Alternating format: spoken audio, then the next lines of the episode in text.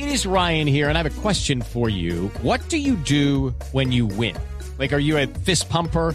A woohooer, a hand clapper, a high fiver. I kind of like the high five, but if you want to hone in on those winning moves, check out Chumba Casino. At ChumbaCasino.com, choose from hundreds of social casino style games for your chance to redeem serious cash prizes. There are new game releases weekly, plus free daily bonuses. So don't wait. Start having the most fun ever at ChumbaCasino.com. No purchase necessary. BGW. Void were prohibited by law. See terms and conditions. 18 plus. Vivimos mirando el cielo de Bogotá, por ejemplo, y uno no sabe si está contaminado, si esa bruma gris oscura que se ve por allá al fondo de las montañas es contaminación o es simplemente un fenómeno atmosférico, ¿qué es?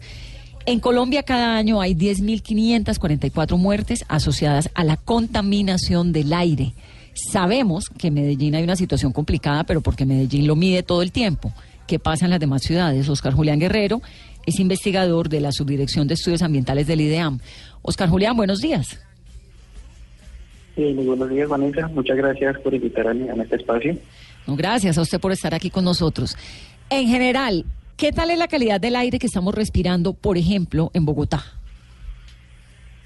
Bueno, la calidad del aire en Bogotá es un fenómeno variado. Realmente eh, la ciudad tiene una extensión considerable que no nos permite hacer una generalización del estado de la calidad del aire.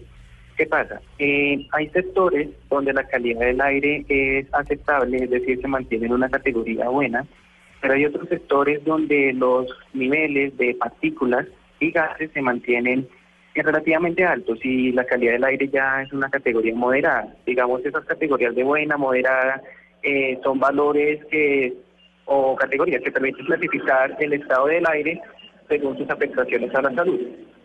Eh, bueno, hablando de zonas específicas, tenemos el oriente de la ciudad, las estaciones ubicadas en el centro de la ciudad, en San Cristóbal, en Usaquén, como las que tienen menos niveles de contaminación.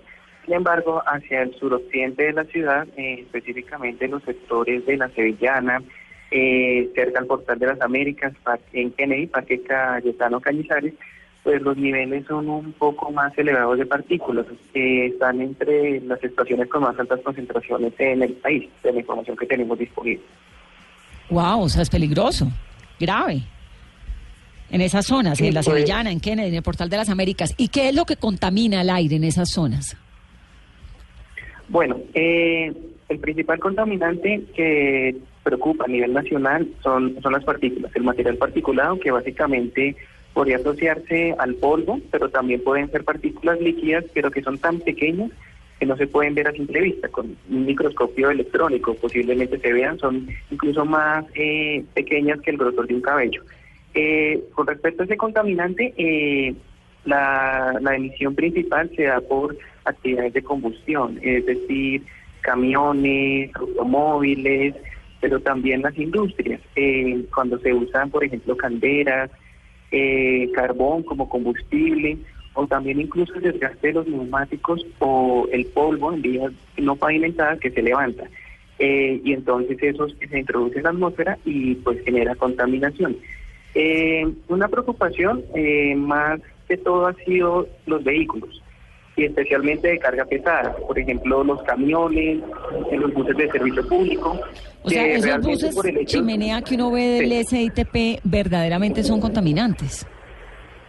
Eh, sí, claro, porque usan diésel como combustible y el diésel tiene eh, contenido de azufre. Entonces, ese contenido hace que en el proceso de combustión, cuando ya el combustible se, se quema dentro del vehículo, emiten partículas. Entonces, eh, sí, es más de preocupación esos vehículos. Nos hemos acostumbrado a ver imágenes que llegan de la India, de Pakistán, de China, de gente con el tapabocas todo el tiempo puesto eh, a- a cuando salen a la calle. ¿Vamos a llegar a ese punto también en Bogotá?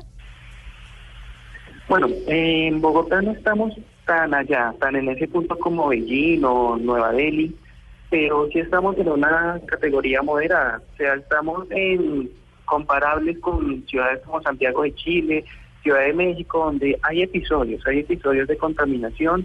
Eh, uno en las mañanas, por ejemplo, puede ver la capa de contaminación que hay, pero aún no hemos llegado al nivel de, de Nueva Delhi o Beijing, que realmente pues la, incluso la visibilidad se ve afectada a distancias cercanas. Eh, bueno, llegar allá no esperaría realmente, pues esto depende de los planes de descontaminación que promueven las ciudades, por ejemplo Bogotá y Medellín, que ellos están conscientes de lo que está pasando en sus ciudades y están formulando pues, los respectivos planes. Sí. ¿Qué puede hacer uno como ciudadano de a pie, común y corriente, los que nos están escuchando, para tratar de evitar esos niveles de contaminación que hay en una ciudad?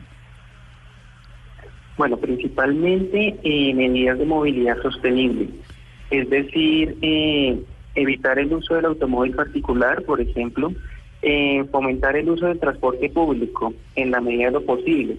Si el trabajo queda a distancias cercanas, pues también caminar. Eh, eso ayuda pues a mantener el estado físico, pero también a reducir emisiones a, la atmósfera.